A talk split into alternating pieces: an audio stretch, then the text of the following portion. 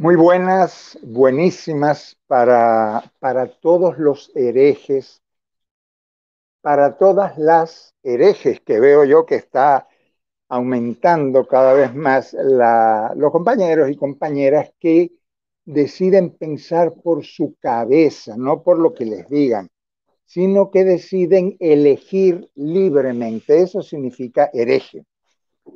Pero hoy es una, una herejía en vísperas de Navidad, casi en vísperas de Navidad.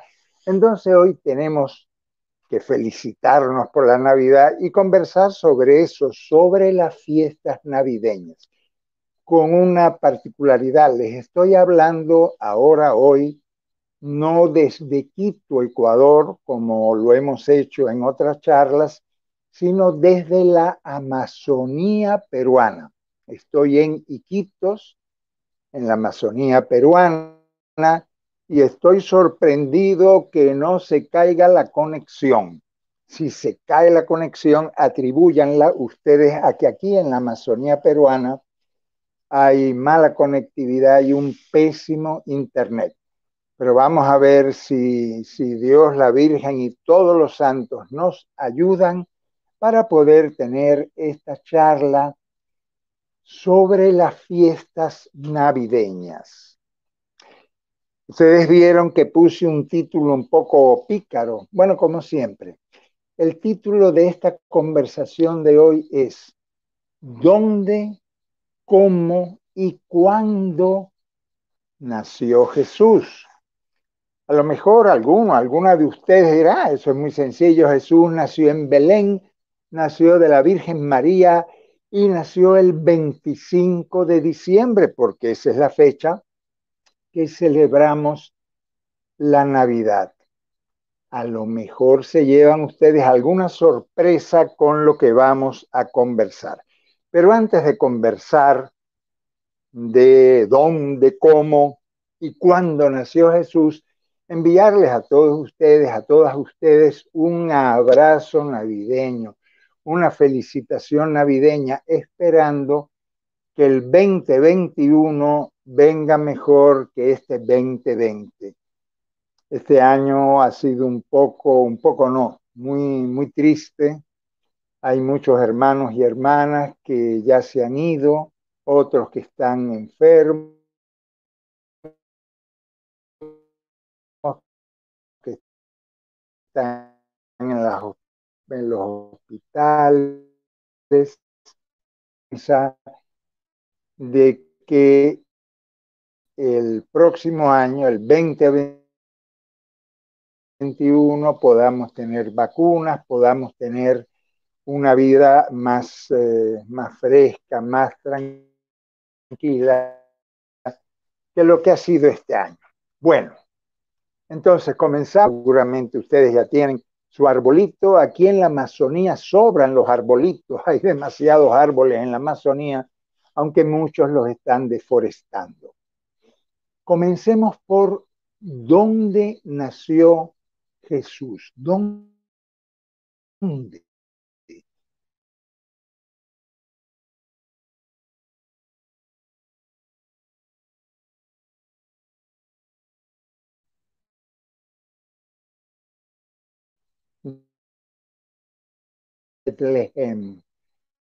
La casa del pan. Belén queda como a unos 10 eh, kilómetros al sur de Jerusalén. Si usted llega a Jerusalén, agarra un bus y en, en un ratito, en media horita, está en Belén de Judá.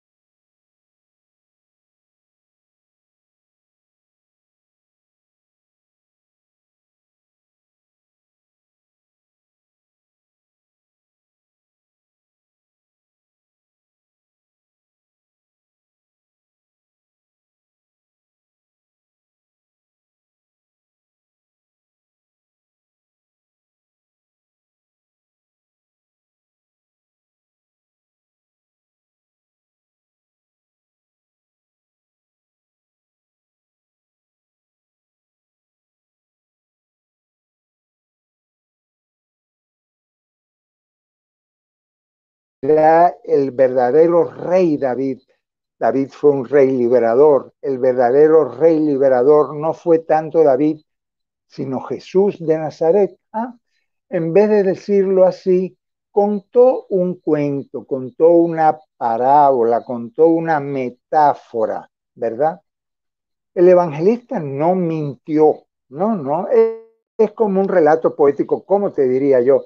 Supongamos que yo a mi novia le digo, ay, mi hija, tú tienes cabellos de oro y dientes de perlas.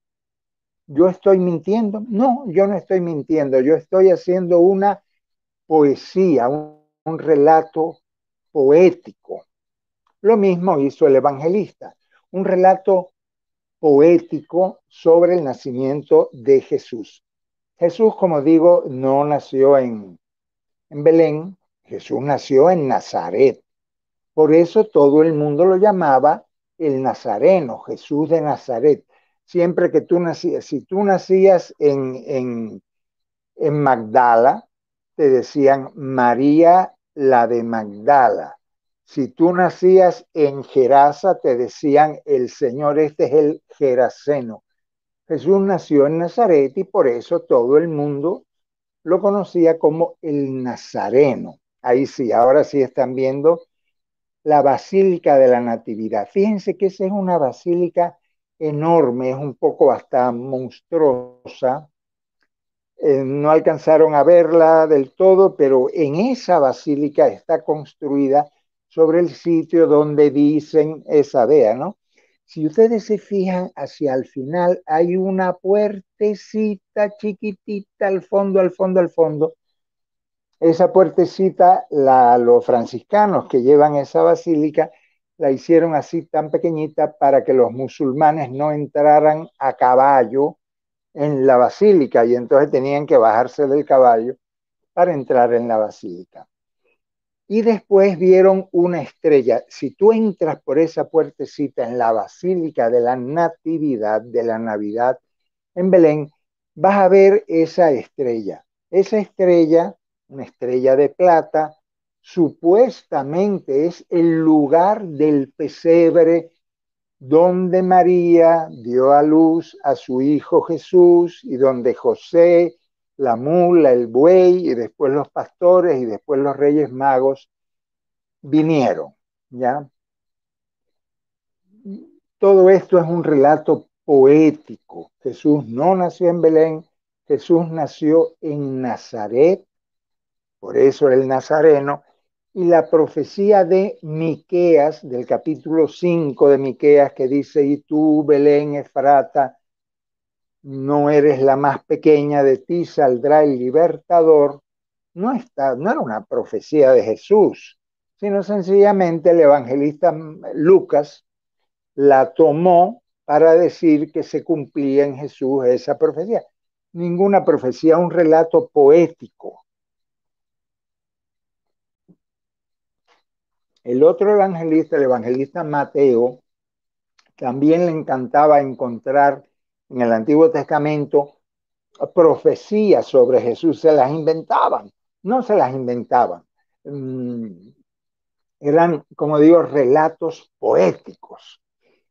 Mateo, eh, el evangelista Mateo encontró en el capítulo 7 del profeta Isaías una profecía que decía, he aquí que una alma, una alma concebirá y dará a luz un hijo y lo llamarás Emmanuel, Dios con nosotros. ¿Qué pasó? Almaj en hebreo significa una muchacha joven, una chica joven, almaj. Pero del hebreo lo tradujeron al griego y lo tradujeron muy equivocadamente. En vez de traducir al más como jovencita, pusieron la palabra griega pártenos y pártenos significa virgen. Y por esa pésima traducción que se hizo unos cuantos años antes, del evangelista Mateo, el evangelista Mateo se confundió y tomó esa, esa disque profecía del capítulo 7 de Isaías. Qué cosa tan terrible, porque esa confusión, cambiar la palabra chica joven por virgen, cambiar la palabra almaj, que significa chica joven, por pártenos, que significa virgen, eso dio origen a toda la mariología de que la Virgen María es virgen y que parió como virgen y que fue virgen antes del parto y después del parto y durante el parto. Toda esa locura viene de una mala traducción de la palabra hebrea alma, que significa chica joven. Y lo que decía Isaías tampoco era ninguna profecía, sino estaba dedicado en el tiempo de un rey que era un malvado, el rey Acaz era un malvado. El profeta Isaías está hablando de un tiempo de, de liberación, de esperanza, y el profeta Isaías escribe eso, una niña joven va a dar a luz a un hijo y lo va a llamar Dios con nosotros. En Manuel significa Dios con nosotros. Jesús se llamaba Jesús, no se llamaba Manuel ni Emmanuel. Eso no tiene nada que ver con Jesús, ese capítulo de Isaías, pero el evangelista Mateo no estaba haciendo una biografía, estaba haciendo una catequesis, un entusiasmo por la persona de Jesús. Lucas y Mateo no mintieron, estaban haciendo relatos poéticos, ¿verdad? ¿Dónde nació Jesús? Jesús nació en Nazaret. Van a ver ahora algunas fotos, si la conectividad nos lo permite, de lo que es el Nazaret. Eso, ahí está. Ese es el Nazaret actual, tiene unas 80 mil personas, un poblado ya grandecito ahora en Galilea, pero en tiempo de Jesús, cuando Jesús nació ahí, en Nazaret, era un poblado tan chiquito, tan perdido, tan de mala fama, que los vecinos de Caná, Caná queda muy cerca de Nazaret, los vecinos de Caná decían como un refrán, de Nazaret no sale nada bueno, de Nazaret no sale nada que valga la pena. Nazaret era un pobladito chiquitico. ¿Cuántas familias tendría cuando Jesús nació ahí? 20 familias tal vez. Era un pobladito perdido en Galilea que nadie daba ni dos centavos por él. Ahí nació Jesús, no pobre. Jesús no nació pobre, nació sumamente pobre. Jesús no era pobre, era pobrísimo. La familia de María, José y Jesús era tan pobre como todos los vecinos de Nazaret, que eran unos, hacían de albañiles, de recogedores de trigo, de, pegaban una puerta, ordeñaban una oveja, eran todos. Eso fue Jesús y sus hermanos, ¿verdad? Entonces ya sabemos dónde nació Jesús. Jesús nació en Nazaret, en un pequeño pobladito en el norte de Galilea. Mateo y Lucas inventan el relato de que viajan a Belén y que en Belén, en un pesebre, María da a luz a, Jesús. Y nos dije, esa es la segunda pregunta, ¿cómo dio a luz María? Imagínense ustedes que la teología antigua, ¿saben qué decían de cómo dio? Dicen que María dio a luz a su hijo Jesús como un rayo de luz atraviesa un cristal sin romperlo ni mancharlo. Qué barbaridad, qué falta de respeto a uno de los actos más hermosos de que tienen las mujeres, que tienen los seres humanos, que es traer vida al mundo. Y se inventaron el rayo de luz. ¿Saben cómo dio a luz María? Vean esa foto. ¿Mm? Esa es una foto de, Churcampa, una zona andina de aquí de Perú, desde donde les estoy hablando hoy. Ahí en Churcampa, ¿cómo dan a luz las mujeres? Acostadas, por favor, no. Hay una cuerda al techo y de esa cuerda se agarra la, la parturienta y una comadrona atrás aguantando y una comadrona adelante esperando la cabeza del bebé y diciéndole puja, hija, puja, y la mujer ahí agarrada a la cuerda. Esa foto que ven ustedes ahí de una zona andina, tal cual era como daban a luz las mujeres en tiempo de Jesús y como dio a luz María. María parió como todas las mujeres en este mundo, mejor, porque después con un truco francés obligaron a las mujeres a parir acostado, que eso es una cosa mm, eh, antipática, totalmente eh, incómoda para la mujer. María dio a luz, como todas sus vecinas, agarrada de una cuerda, pujando. Y la puerta de la vida se abrió porque recuerden que la puerta de la vida se santifica cuando se abre, no cuando permanece cerrada. La virginidad no es un asunto de una telita de limen, por favor.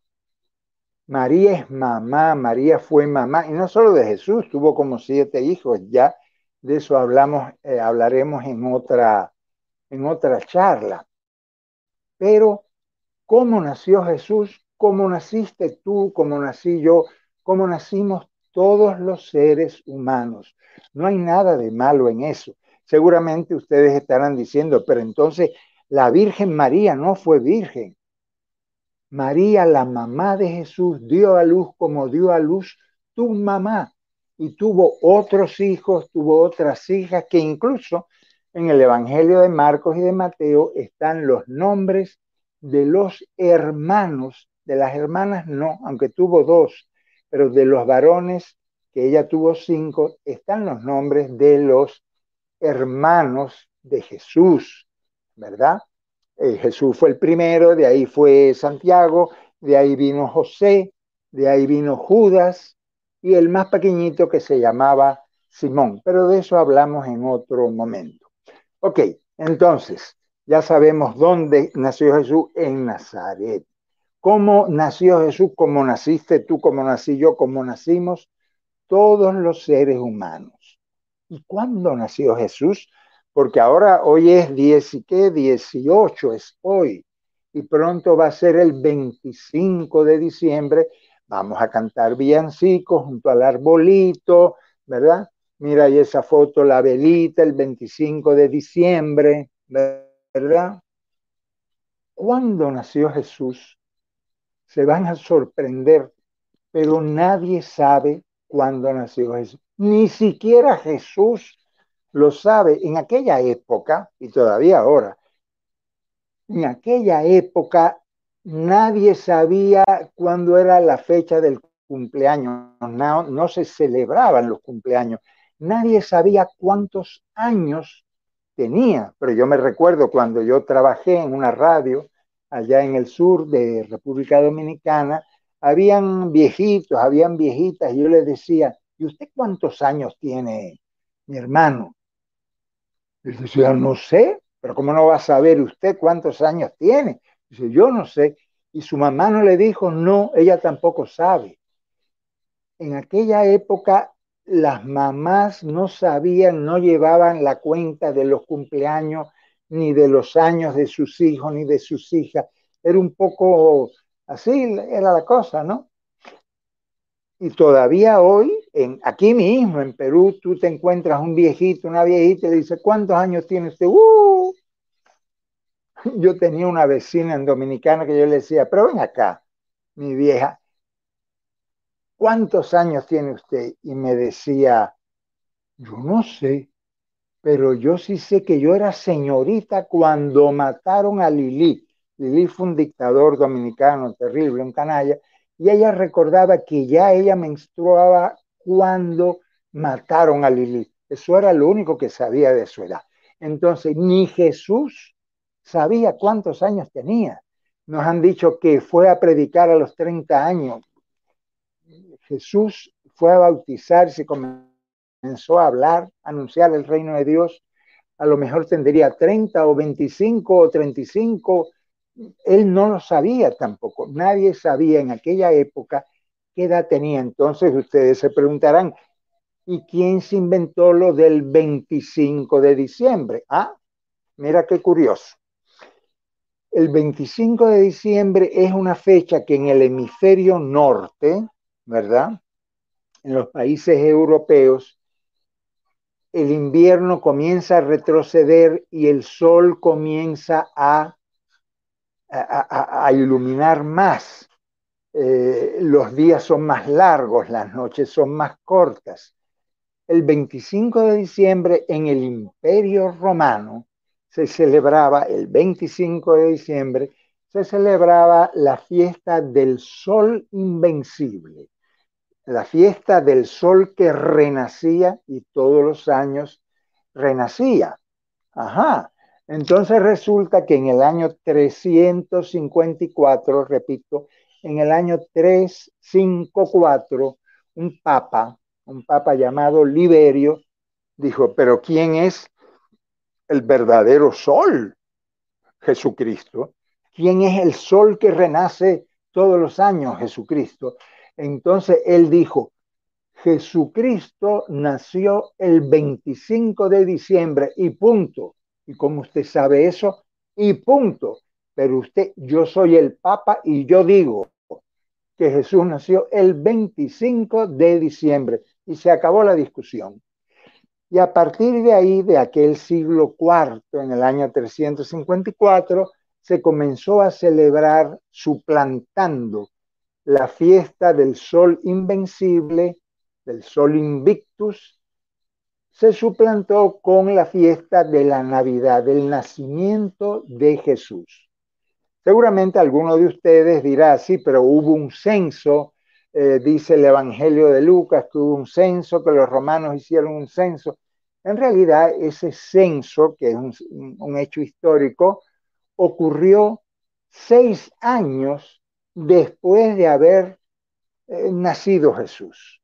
Eh, o a lo mejor antes o a lo mejor después, porque como nadie sabía qué edad tenía, pero ese eh, fue un censo que hizo Publio Sulpicio Quirino, eso fue después de haber nacido Jesús. ¿Dónde nació? En Nazaret. ¿Cómo nació? Como tú, como yo, como todo el mundo. ¿Y cuándo nació? Nadie lo sabe, ni siquiera Jesús. ¿Ah? Pero en los relatos de Lucas y de Mateo hay otras cosas. Por ejemplo, hay ángeles que cantan en el cielo. Ahí ven ustedes un montón de ángeles cantando en el cielo. Cantaban gloria a Dios en las alturas y paz.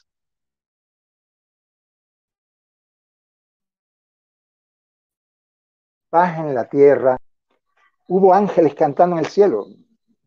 Los ángeles no existen. Los ángeles son apodos de Dios. A Dios le llamaban Adonai, le llamaban Elohim, le llamaban Yahvé, pero le llamaban también Arcángel San Gabriel, Arcángel eh, San, ¿cuál era el otro? Todos los nombres de los ángeles y arcángeles son apodos de Dios. ¿Saben quiénes fueron los verdaderos ángeles? ¿Saben quiénes son los ángeles en el parto de una mujer, de una mamá? Las comadronas. Esas sí son las angelitas sin alas, ¿verdad? Las comadronas que ayudan a la mujer que está pariendo para que se tranquilice, para que respire bien, para que puje, para que el niño nazca, para cortarle el ombligo, para lavarlo, para darle el, recién nacido en los brazos de la mamá. Esas comadronas son los verdaderos, las verdaderas ángeles. Así que no, no tuvimos ángeles en el cielo cantando. Tampoco tuvimos, lamento decirles, si, si no, tampoco existieron los reyes magos, ni la estrella. Aquí está entrando un nieto mío, saluda a mis, a los oyentes, ven. No, pero levántate, si está. Este nieto mío está está comiéndose un turrón. Di saludos. Hola. Este nieto mío que se llama a poner su nacimiento con los Reyes Magos, con los Reyes Magos, con la estrellita. Oscar, Oscar. Él va a poner su, su nacimiento. Pónganlo ustedes también esto que estamos diciendo. No quiere decir que quiten el nacimiento, el pesebre ni la estrella. Pongan las luces, la estrella. Pero hay que, como decía Neruda, caminar conociendo. Tenemos que conocer los hechos históricos para poco a poco ir entendiendo mejor el mensaje del reino de Dios. No hubo reyes magos. ¿De dónde salieron los reyes magos? Bueno, ahí ven ustedes los tres camellos. El, el profeta Mateo, el profeta, el evangelista Mateo, en el capítulo 60 del profeta Isaías se vio una, un texto que decía que vendrán reyes de Oriente. Y él dijo, ah, pues ponemos reyes más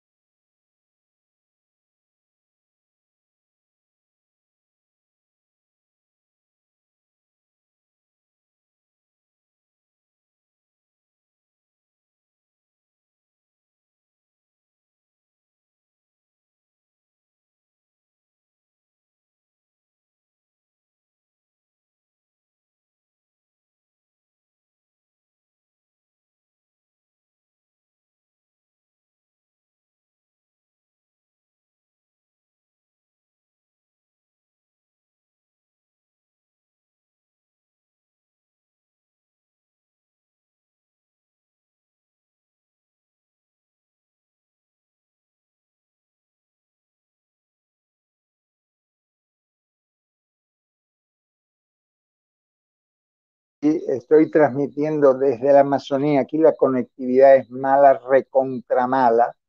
Espero que me estén escuchando nuevamente. Espero que mi asistente Clarita tenga nuevamente la conexión. ¿De qué les estaba hablando? Que no hubo reyes magos, no hubo estrellas. Herodes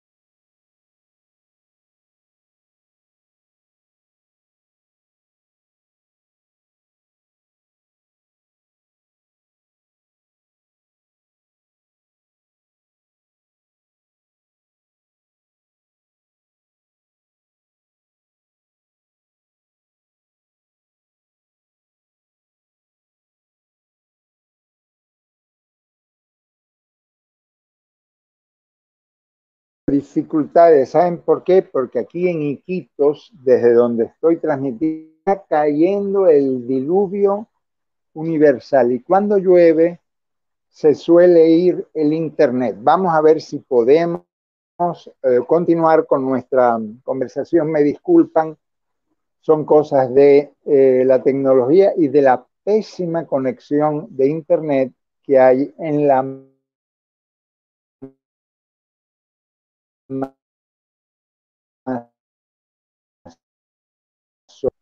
en toda la masiva. en el Éxodo, en el cuento de que el faraón de Egipto mató a todos los niños, mandó a matar a todos los niños, eh, menos a Moisés. Y el evangelista Mateo se inventó la, la cosa de que el rey Herodes mandó a matar a todos los niños pero como un ángel les avisó a María y José, María y José se fueron a Egipto y se cumplía así la profecía. A Mateo le encantaban las profecías. Una profecía que no es tal profecía de Oseas que decía, de Egipto llamé a mi hijo. Igual que Lucas, para presentar a Jesús como el nuevo David, lo hizo nacer en Belén de igual manera, Mateo, el evangelista Mateo, para presentar a Jesús como el nuevo Moisés, lo hizo huir a Egipto y regresar de Egipto con el cuento de Herodes matando niños. Eh, Herodes no mataba niños, Herodes mataba adultos porque era un canalla, era un rey canalla. Pero Jesús nunca vio las pirámides. Otro día, las pirámides de Egipto otro día vamos a hablar de eh, éxodo, qué cosa hay de real en el éxodo.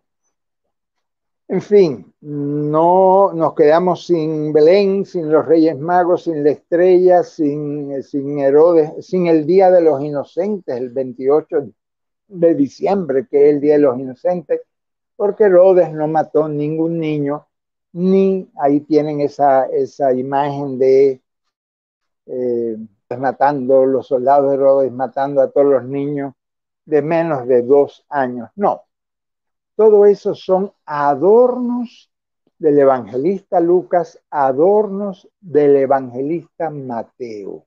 ¿Con qué nos quedamos entonces? ¿Con qué nos quedamos? No tenemos ni a Belén ni al 25 de diciembre. ¿Con qué nos quedamos? Seguramente alguno de ustedes dirá, pero qué poca gracia, porque si no nació el 25 de diciembre, qué poca gracia la Navidad. Al contrario, si Jesús no nació el 25 de diciembre, todos los días del año son Navidad. Si, el 25 de diciembre no es el cumpleaños de Jesús, todos los días del año son cumpleaños de Jesús. Podemos todos los días del año decir feliz Navidad.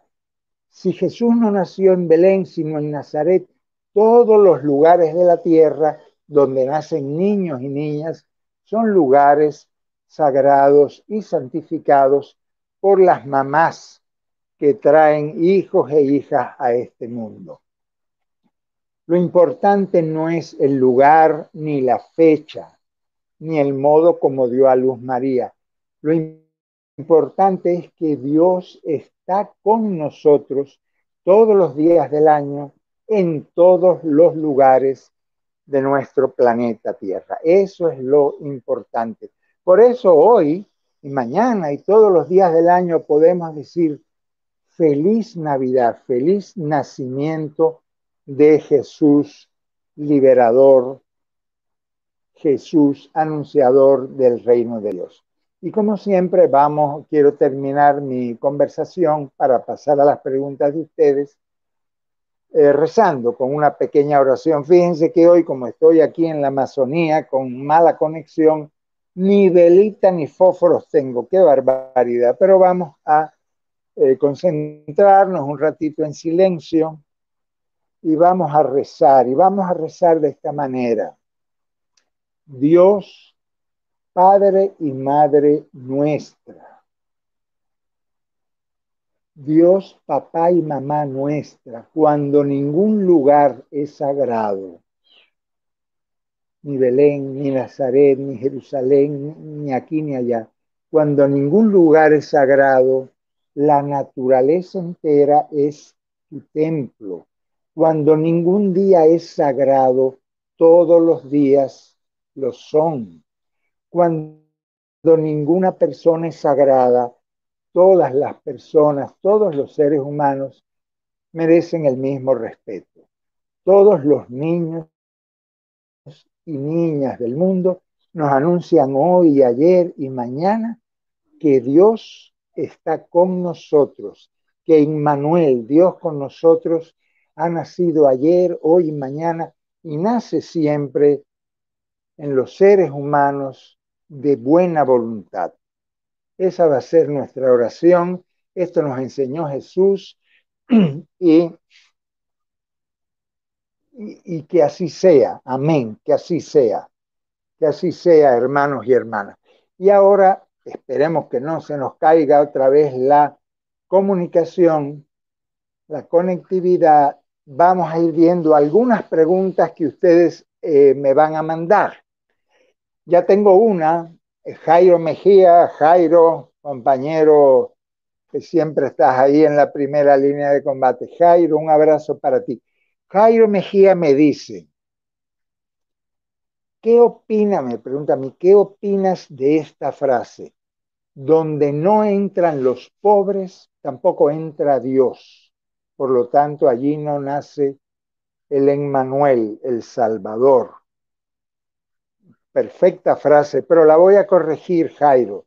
Di así, donde no entran los pobres y las pobres, porque desgraciadamente las mujeres son las más empobrecidas en nuestro planeta.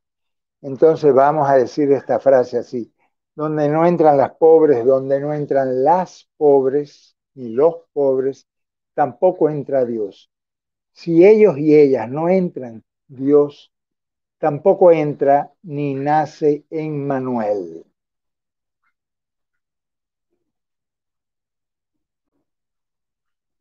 Vamos a ver si tenemos algunas preguntas por acá. A ver, tengo una pregunta de David Silva. Hola David, ¿cómo estás? Me dice David, todo listo para la transmisión. Un abrazo grande, hermano hereje. Bueno, quiere decir que David también es hereje y que somos muchos y muchas herejes. Repito, hereje es el que piensa por su cabeza, el que elige libremente. Un hereje es una persona libre que piensa investigando, que cree lo que investiga, no lo que le dice un dogma, ¿ya? Entonces aquí me dice, me dice, me dice, Alberto Mejía Aguilera, saludos desde México. Eh, ¿Qué opinión tienes del libro de Ratzinger, La infancia de Jesús? La verdad que no lo leí porque la teología del de, eh, cardenal del Papa Joseph Ratzinger no, no, no me convence, la verdad que no me convence, pero eh, si quieres, Alberto, concrétame un punto más. Yo sé que Ratzinger dijo que la mula y el buey creo que no eran seguros que hubieran estado. No hubo mula, ni buey, ni reyes magos, ni estrellas, ni pesebre, ni Belén. Todo eso es una metáfora muy linda, por cierto. Es un relato poético bellísimo, que no hay que perderlo, pero que no es un hecho histórico no es un hecho histórico, es un relato poético que Lucas se inventó para contar con mucha energía, con mucha poesía, el nacimiento de Jesús. Mariano San Zacarías me dice, sos un liberador. No, no. El liberador se llama Jesús de Nazaret. Nosotros somos comentaristas de Jesús de Nazaret. Pero Mariana, Mariano me dice, Mateo tenía que acomodar todo su relato para sus lectores de origen judío. Por eso toda esa genealogía para justificar el origen de Jesús. Qué bien dicho, Mariano. ¿Cuál era el problema?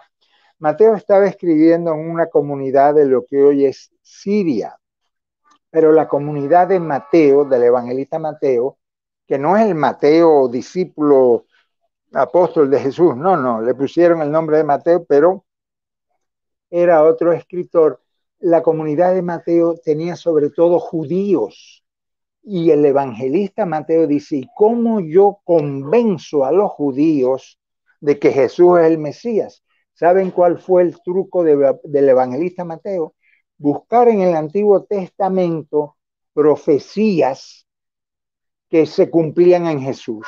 Y entonces el evangelista Mateo decía, vean, Isaías dijo esto, se cumplió en Jesús. Miqueas dijo lo otro, se cumplió en Jesús. Oseas dijo esto, se cumplió en Jesús ninguna profecía es real, pero Mateo hacía ese truco para que su comunidad, que era eh, mayoritariamente judía, creyera que Jesús era el Mesías. Esa es la cosa. Entonces, Mariano, estupendo, porque de esa, y, lean el Evangelio de San Mateo, que Mateo además pone una genealogía desde Adán hasta Jesús, toda esa genealogía es eh, literatura, poesía. Eh, a ver ahora, Mariana Fer me dice, saludos desde Argentina. Muchas gracias por brindar su tiempo para generar estos espacios de reflexión con la importancia que tiene conocer estos hechos históricos. Claro, Ustedes seguramente dirán, bueno, ¿y a mí qué más me da si, si, si nació en, Nazaret o, o, en Belén o dónde nació? Sí, claro que tiene importancia, por supuesto que tiene importancia porque eh, queremos mucho a Jesús, somos apasionados por Jesús, apasionadas por Jesús, y queremos saber dónde nació, queremos saber si fue real su cumpleaños o no su cumpleaños y sobre todo queremos saber cómo nació. Les repito, les repito, Jesús nació como naciste tú, como nací yo, como nacemos todos los seres humanos. Deja ver si, porque estoy con muy, muy, muy mala conexión, deja ver si eh, Clara, nuestra técnica, me envía alguna pregunta más. Mientras Clara nos manda alguna pregunta más, yo estoy seguro de que alguno de ustedes que me está escuchando dice, pero estoy seguro que estarán diciendo, dice, pero entonces los evangelios dicen mentiras, la Biblia dice mentiras. No, en la Biblia hay cosas que no son mentiras, que son un disparate, pero eso es otra historia del Antiguo Testamento en los evangelios hay mentiras. No. El relato de la Navidad, de Belén, del pesebre, de los Reyes Magos, no es una mentira. Es un relato poético. Como les decía, igual que si yo digo, esta niña linda tiene cabellos de oro. Ella no tiene oro en la cabeza, es una forma poética de decir, es una rubia eh, bonita, ¿ya? Es una rubia bonita, espérate, que me está mandando... Eh, entonces no son mentiras, son relatos poéticos sobre, eh, sobre Jesús de Nazaret. A ver, aquí Nico Mamani me saluda desde Tacna, Perú. Eh, Nico, estoy yo en Iquitos y tú en Tacna, así que un abrazo peruano hasta allá. Armando Grijalba, que sí está en Quito, me manda también un abrazo. Pepe Mármol, secretario de Signis de la fantástica coordinadora de medios de comunicación, de radios, de televisoras católicas en América Latina pero no católicas beatonas de estas mojigatas, no, no, emisoras y medios de comunicación que acompañan a las comunidades. Así que para todas las radios, para todos los medios de comunicación agrupados en Signis, un saludo navideño, un saludo navideño. Sí, él me dice, es una pena que la transmisión esté entrecortada. Eh, lo lamento, hermanos y hermanas. Paul Tierra me saluda, también me saluda Hans Mejía desde Lima, Perú, la más cerca. Desde El Salvador me saluda Carlos Molina y Marco Tulio desde Huehuetenango, en Guatemala. Un saludo chapín para ti, Marco Tulio Resinas. Mariano, ya me salió esto, salió El Salvador. Ah, Mario Salguero me pregunta esto, esta está más interesante. Mira, Mario me pregunta, ¿de dónde se toma lo de la concepción virginal sin intervención de hombre? Todo se, todo se dice que Dios es todopoderoso y que para Dios nada es imposible. Claro que para Dios, a ver, interesante pregunta, Mario. Para Dios nada es imposible, pero Dios que creó las leyes de la naturaleza no va a a trastornar las leyes de la naturaleza. ¿Para qué tendría que Dios mandar una palomita para fecundar a María? Eso es un disparate. Si tenía a su esposo al lado. Esos son, em, son formas indirectas de despreciar la sexualidad humana. No hubo arcángel San Gabriel que le dijo a María, no, no. María tuvo su relación con su esposo y de esa relación, igual que tú, Mario y yo y todos los seres humanos, nacimos de ese amor de un papá y una mamá. ¿De dónde se lo inventaron? Lo que les decía antes, esa mala traducción de la palabra almah en el profeta Isaías. La palabra almah en hebreo significa niña joven, muchachita, no niña, jovencita, una chica joven de 15 años la tradujeron por virgen. Entonces, después leyó el evangelista y dice, amiga, esto viene de una virgen. Ninguna virgen, María no fue virgen. Y no la ofendemos a María diciéndole eso, al contrario, la felicitamos, la alegramos, porque, como les decía, la puerta de la vida se celebra, se bendice cuando se abre la puerta, no cuando permanece cerrada. Y la puerta de María se abrió para traer a su hijo Jesús y después a su otro hijo Santiago, etc. Esto que yo les digo, yo sé que les puede eh, rascar la cabeza, pero para eso estamos los herejes, para pensar por nuestra cabeza e investigar. Todo esto que yo estoy diciendo no me lo crean a mí, investiguenlo, investiguenlo, pregúntenle a un buen teólogo, a un buen exegeta, pregúntenle y verán que les dice exactamente lo mismo. Pregúntenle cómo se dice en hebreo virgen. Se dice betulaj. ¿Y cómo se dice niña, eh, muchacha joven? Se dice almah. En hebreo estaba escrito almah, no betulaj, pero el traductor griego metió ahí pártenos, que es eh, virgen en griego, y de ahí vino, Mario, de ahí vino todo el enredo de la concepción virginal y todo ese enredo, ¿verdad? Para Dios nada es imposible, pero Dios no va a complicarse la vida si inventó una naturaleza tan linda como la que tenemos, haciendo trucos de magia eh, cuando las mujeres dan a luz, como el mismo Dios eh, les ayudó, les enseñó a ella y a todos los mamíferos a dar a luz. Entonces no hay que inventarse eh, cosas extrañas.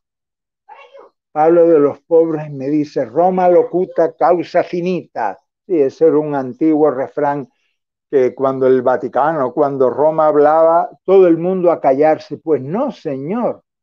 Nosotros, ahora, en este siglo XXI, Roma o el Vaticano podrá decir lo que consideren sus teólogos y nosotros que somos herejes, que pensamos por nuestra cabeza, que hemos estudiado también mucha teología, que conocemos la Biblia de una punta a otra, tenemos nuestra opinión, pero ustedes que me están oyendo no crean lo que yo estoy diciendo. Investiguenlo ustedes, averigüenlo ustedes y verán que llegamos a las mismas conclusiones. Angie Rodríguez me saluda, mi nieto, me dice, hola nietito, y él después me dice, se fue el audio, me saludan desde Costa Rica, se fue el audio, Dios santo, qué pena. Bueno, eh, si ahora me están escuchando, les pido disculpas por este internet tan malo que tenemos en la Amazonía peruana. A ver, se cortó, se cortó, ya. Se cortó, se cortó, se cortó. La señal es malísima, hermanos pero yo espero, eh, confío que a lo mejor tengamos todo grabado y si no lo han podido oír en directo ahora, ojalá que esté en YouTube completo y lo puedan ahí eh, eh, escuchar. Mira, Mónica Zúñiga, qué lindo comentario el de Mónica Zúñiga, Zúñiga Rivera. Me dice Mónica, lo importante es que el niño haya nacido en nuestros corazones, que Dios esté con nosotros. Te felicito, Mónica, porque eso sí es la buena noticia. La buena noticia no es ni Belén, ni Nazaret, ni Jerusalén. La buena noticia no es que sea el 25, ni el 24, ni, ni ningún día. La buena noticia es que Jesús nace en nuestros corazones. Esa es la Navidad que Dios está con nosotros y con nosotras, que Dios está con los pobres y con las pobres. Esa es la Navidad. La Navidad es benditos y bienaventurados y bienaventuradas las pobres y las pobres de este mundo, porque para ustedes es el reino de Dios. Esa es la Navidad. Pero, además de eso, mándense regalito, pongan el arbolito, pongan las bolitas, pongan el nacimiento, fantástico. Ernesto Chirán me dice, yo conocí una señora que no quitaba el pesebre y el árbol de Navidad porque decía que todos los días es Navidad. Qué sabiduría la de esta señora. Ah, no, este comentario hay que decirlo con mayúscula. Este comentario que me manda Ernesto. Ernesto, gracias por ese comentario. Ernesto dice que él conoció a una señora que no quitaba el pesebre ni el arbolito en todo el año, porque todo el año, todos los días del año para ella era Navidad. Gran sabiduría la de esta señora y la tuya, Ernesto, por mandarme este comentario. ¿Cómo interpretar aquel verso de porque un niño nos ha nacido, un hijo se nos ha dado? esa tal profecía de Isaías no es ninguna profecía, es un texto que hizo Isaías. Otro día hablaremos de este gran profeta Isaías, que tuvo que escribir en tiempo muy difícil, en tiempo en que estaban los de Mesopotamia invadiendo las tribus del norte, llevándose. Isaías vivió una situación muy, muy difícil y él quería darle esperanza al pueblo y él decía, van a ser, van a ser un liberador, van a ser, se nos va a dar un hijo. No se refería a Jesús, se refería a darle esperanza a un pueblo que estaba muy echado para abajo. ¿Quiénes comenzaron a contar? Dice David Silva, me pregunta, ¿quiénes comenzaron a contar los años como conocemos hoy? Estamos, estamos en el año 2020, sí. Bueno, la, la cronología de los años. Es una historia larga y compleja que tampoco me la sé yo de memoria, pero un papa, no me recuerdo ahora qué papa, dijo que el calendario, en, después eh, encuentro el dato preciso, pero dijo que Jesús había nacido en el año cero el 25 de diciembre del año cero y que había que contar los años a partir de, ese año cero. ese fue el calendario gregoriano, juliano, hubo tantos calendarios, no me crean, ya lo voy a averiguar, David, pero igual que el día, el 25 de diciembre, lo, lo inventó el Papa Liberio suplantando la fiesta del sol, también inventaron que Jesús había nacido el año cero de nuestra era. En aquella época, hace 2020 años, cada cultura, cada civilización tenía un calendario distinto. Y en el Imperio Romano incluso habían varios calendarios. Entonces, como ya en el siglo IV, ya la Iglesia Católica se había encaramado en el poder, en el trono del imperio romano, entonces ellos decidieron el calendario final, que había que comenzar a contar en el año cero, porque en el año cero nació Jesús. Nadie sabe cuándo nació Jesús, ni Jesús mismo.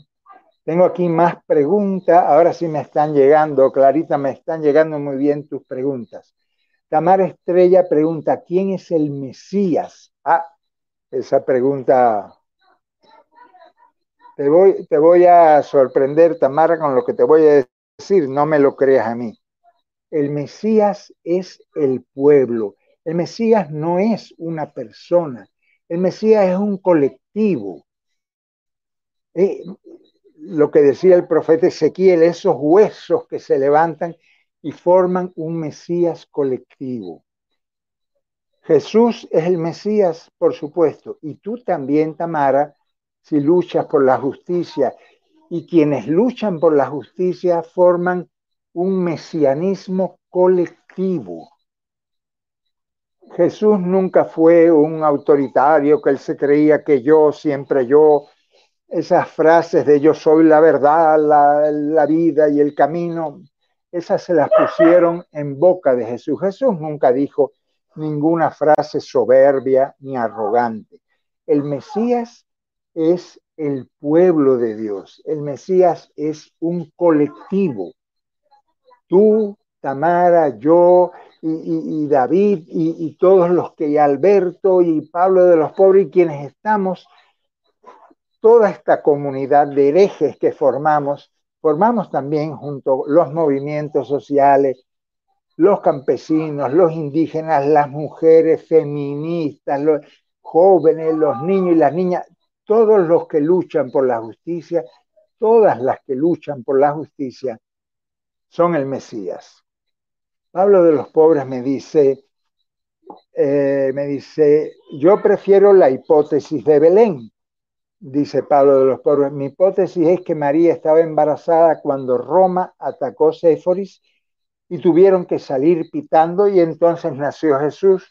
Sí, pues eh, Pablo se refiere, cuando Jesús tenía unos 8 o 10 años, los, los romanos quemaron Séforis, quemaron totalmente Séforis, que era la capital entonces de Galilea, y crucificaron a miles en Séforis.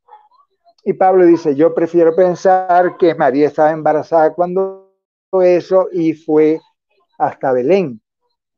Sí, eh,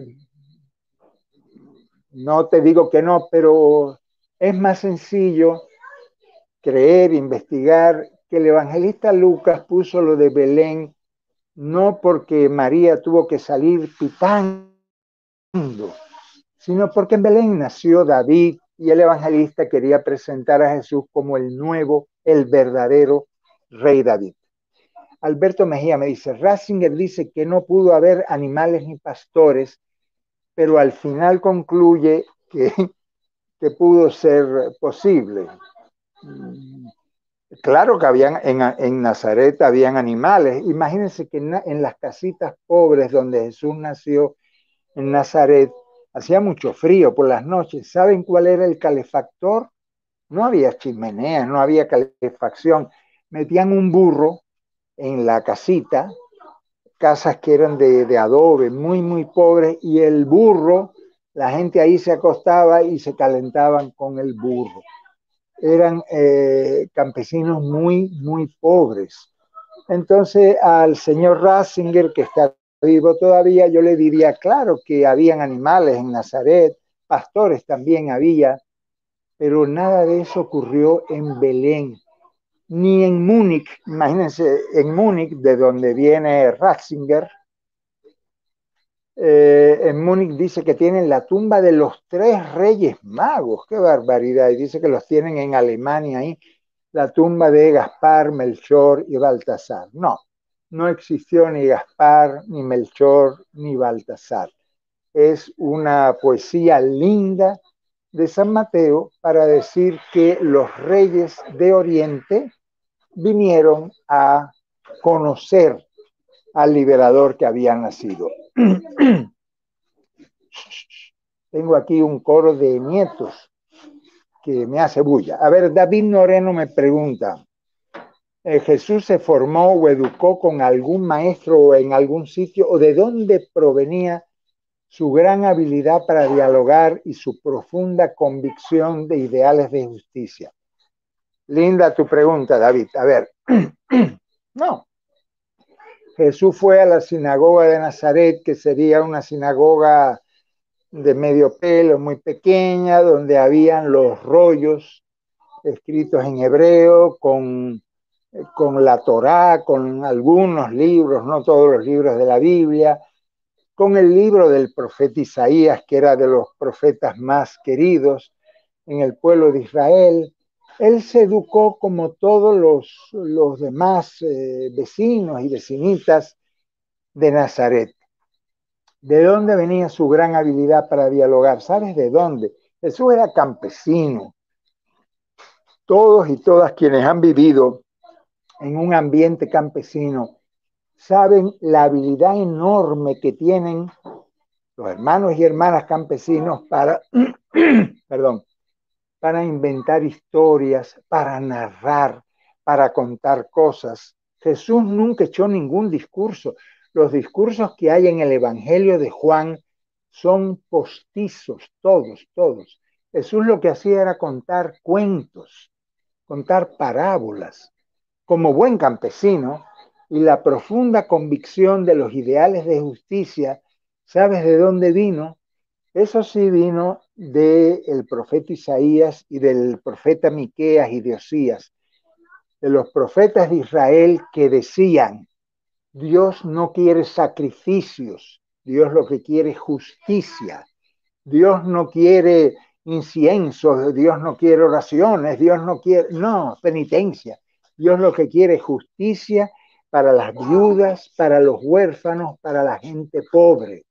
Jesús conoció eso y lo llevó hasta el final. Como buen campesino contaba parábolas sobre esa justicia del reino de Dios. El mismo David me pregunta, ¿alguien influyó en Jesús? Me dice, espero ansioso su respuesta. Claro que sí. ¿Sabes quién tuvo que haber influido muchísimo en Jesús? Su mamá, su mamá María, que era una luchadora. Fíjense los nombres que le puso María a sus hijos. Nombres de, de guerrilleros, nombres de luchadores. María tuvo que influir en esa lucha por la justicia de Jesús. También su papá José, también eh, los, por ejemplo, los celotes se escondían en las cuevas de Arbel, que eso queda muy, muy cerca de Nazaret. Cuando Jesús va a Cafarnaún, Jesús ha hablado con los insurrectos, con los celotes insurrectos, la verdad que hay que decir que toda la Galilea estaba medio, medio no, muy revolucionada contra el imperio romano y Jesús aprendió, preguntó, conoció, conoció la lucha por la justicia de su pueblo de Israel. Después seguimos hablando, David, de quién influyó en Jesús, porque hubo otras, mucha gente que también influyeron en Jesús. Mario me pregunta, ¿podría hablar de Pablo de Tarso? No, ahora no voy a hablar de Pablo de Tarso y de todas sus contradicciones. Vamos a hacer una charla, espero que sin interrupciones de internet, completita sobre quién era Pablo de Tarso y cuáles fueron las traiciones, repito, las traiciones gravísimas de Pablo de Tarso al mensaje liberador de Jesús de Nazaret. Yo, Mark, me saluda desde Brasil y aprovecho para decirles que yo, Mark Roberto, que me está saludando desde Brasil, mañana, felicidades, Yomar, porque mañana estás sacando al aire el capítulo número uno. Equipo de Yomar, no les leo ahora toda el elenco, animosos han grabado, están grabando la larga serie de un tal Jesús en portugués. Ese fue el sueño de don Pedro Casaldáliga, ya despedido de entre nosotros. Don Pedro siempre decía, ¿cuándo tendremos un tal Jesús en lengua portuguesa? Pues mira, Yomar y su equipo está haciendo eh, realidad ese sueño de don Pedro Casaldáliga. Jairo Mejía me dice, brindemos con jugo de camu camu por nuestra amistad. ¿Cómo no? Eh, Jairo, esto no es camu camu, una sabrosísima fruta de aquí de la Amazonía, esto es agua solamente, pero salud contigo, Jairo. Juan Villegas me saluda desde México. Eh, Alex Guarachi, ah, esto vale la pena. Alex Guarachi me dice, lo más revelador, lo más importante del relato de Navidad es que Jesús nació pobre. Mm. Eso sí es un dogma de fe, eso, eso sí vale la pena y lo repito, lo importante del relato de Navidad no es Belén o Nazaret aquí o allá el 25 ni el 24 de diciembre. Eso no es lo importante. Lo, importante, la revelación de la Navidad es que, Jesús nació pobre entre los pobres, pobre entre las pobres. Y como decía John Sobrino, el gran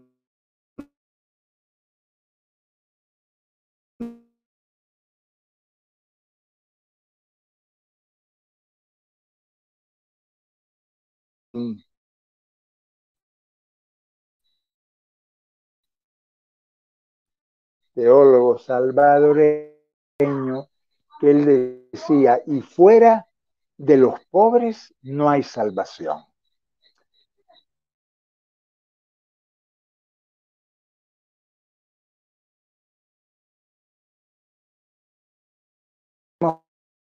volver, creo que volví a charla por las internet. Jackie Reyes me dice, le puedes decir que se callen, que vayan, que se vayan a otro lugar. Es que tengo dos niños que están celebrando la Navidad antes de tiempo. Ya. Eh, Jackie Reyes me dice, no, pregunta René Flores desde el Zoom, ¿estamos de acuerdo con que la Inmaculada Concepción de María es otro verso de algún dogma. La Inmaculada Concepción de María, René, es un disparate, no, no, es, no es otro verso, es un disparate porque la Inmaculada Concepción lo que dice es que María nació sin pecado original, pero como el pecado original es un mito de hace 2500, perdón, de hace 3500 años, entonces, no, 2500 años, es un mito y, no hay ni inmaculada, ni concepción, ni pecado original. Sí, es un mito antipático. Me dice, ¿podemos mantener, conservar los pesebres como recuerdo de la pobreza en que nació Jesús? Y que dicen que fue San Francisco. San Francisco de Asís fue el que imaginó hacer el pesebre con los muñequitos, la mula, el buey, los reyes magos linda iniciativa de San Francisco, siga con su pesebre, no, no, de, ponga, en mi casa tenemos puesto el pesebre también y un arbolito con bolitas, claro que sí, y vamos a celebrar Navidad, pero lo que decía aquella señora, todos los días del año es Navidad, porque todos los días del año nace Jesús pobre entre nosotros y nosotras, ¿verdad? Entonces siga con su pesebre, ningún problema, y gracias a Francisco de Asís por esa linda iniciativa. Pero también, como gente de fe, nosotros tenemos que conocer qué es los hechos históricos. Ismael Dumas me dice, la virginidad de María es para resaltar al superhéroe Jesús, claro, pero eso hicieron con Buda, eso hicieron con Zoroastro, eso hicieron con, con un montón de líderes religiosos que la forma de enaltecerlos como superhéroes era hacerlos nacer de una virgen porque así eran semidioses. Era un dios que había fecundado a una virgen, entonces había nacido un semidios. después habla, en otra seguimos hablando de las virginidades. No hay que, no hay que inventar, eh, no hay que inventar eh, tonterías, no hay que. Jesús es grande no por haber nacido de ninguna virgen. Jesús es grande por su mensaje, por su compromiso. Eso es lo que hace grande a Jesús. Angie me dice, contanos de Jesús más. ¿Cómo podrías imaginarlo ahora en tiempos como estos? Ético, bondadoso, justo, franco, revolucionario, Angie. Jesús fue un revolucionario, un maestro ético, un maestro de justicia y un luchador para que a nadie le sobre para que a nadie le falte. Ese era su, su mensaje, que a nadie le sobre para que a nadie le falte. Jesús fue un revolucionario. Iván Jesús me saluda desde Bolivia, desde Santa Cruz. Gabriel Ayala me saluda. Yeshua Melgoza, qué lindo nombre. Yeshua, el mismo nombre de Jesús. Fue a partir del reinado de emperadores romanos y por eso se hizo el cálculo. Sí, el calendario, el calendario es un enredo, te digo, yo no, no conozco mucho ese enredo, pero sí se hizo el cálculo del año cero. Eh, Diani me dice buenas tardes. Me dice Diani, podría decir la diferencia entre orar y rezar. Es lo mismo rezar y orar es lo mismo, son palabras sinónimas. Ahora podemos orar y rezar como los fariseos, que así rezaban los fariseos, repitiendo, repitiendo, repitiendo, repitiendo, y podemos rezar como rezaba Jesús diciendo, papá, Padre y Madre nuestro, aquí tengo yo a mi nieto, mi nieto interrumpiendo eh, Angie me dice, el Mesías es el pueblo, qué hermoso. Eso es. El Mesías no es una persona, ni siquiera Jesús. El Mesías es el pueblo de Dios que, que lucha por la justicia. Me pregunta Yeshua Melgoza, ya vamos terminando. Tengo tres preguntas más, ya con esa terminamos. Yeshua Melgoza me dice, ¿qué diferencia hay entre los profetas y el Mesías. Jesús fue un profeta, Jesús fue un gran profeta. ¿Qué hacían? Es que nos han dicho que el profeta es el que adivina el futuro. No, no, nadie adivina el futuro, ni profeta, ni san profeta, nadie. Ni las lectoras de cartas, ni los que tiran el tarot. No, no. El futuro no lo sabe nadie, no lo adivina nadie. Se le llama profeta no al que adivina el futuro, sino al que denuncia las injusticias del presente. Esos son los profetas, no los que adivinan el futuro, sino los que denuncian las injusticias del presente y anuncian un mundo justo. Entonces Jesús fue un gran profeta, claro que sí. Betia me saluda desde Michoacán, en México. Gracias por estos comentarios. Que Jesús nazca en nuestros corazones que hagamos justicia en el lugar donde nos movemos. Qué chévere, Betia. Lindo consejo para ir ya despidiéndonos. Y mira, me despido con un Diani Raura. Me dice, pero entonces, ¿cómo hablar a nuestro Padre? Diani habla como Jesús hablaba. cuando le preguntan a Jesús cómo, cómo rezamos, cómo oramos, rezar y orar es lo mismo. Eh, Jesús decía, díganle papá, no le digan Señor, no le digan Dios Todopoderoso, no le digan, no, díganle papito, díganle mamita, porque Dios es papá y mamá. Así le hablaba Jesús y así tenemos que hablarle a nuestro Dios en estas Navidades. Y aunque tengo muchas más eh, preguntas para que no se me corta el internet, me voy despidiendo. Vamos a seguir si ustedes quieren. Díganme si quieren seguir con estas conversaciones heréticas. Si quieren seguir, tenemos muchos temas para conversar. ¿ya? Si quieren seguir, eh, mándenme temas, digan que, que les interesa, sobre qué tema quieren conversar. Y me despido en este 18 de diciembre deseándoles a todos y a todas ustedes feliz Navidad. Feliz Navidad porque Dios ha nacido entre nosotros en nuestros corazones. Da lo mismo el lugar o el día, lo importante es que Jesús, el Hijo de Dios, el, profeta de la justicia, nace hoy y siempre en nuestros corazones.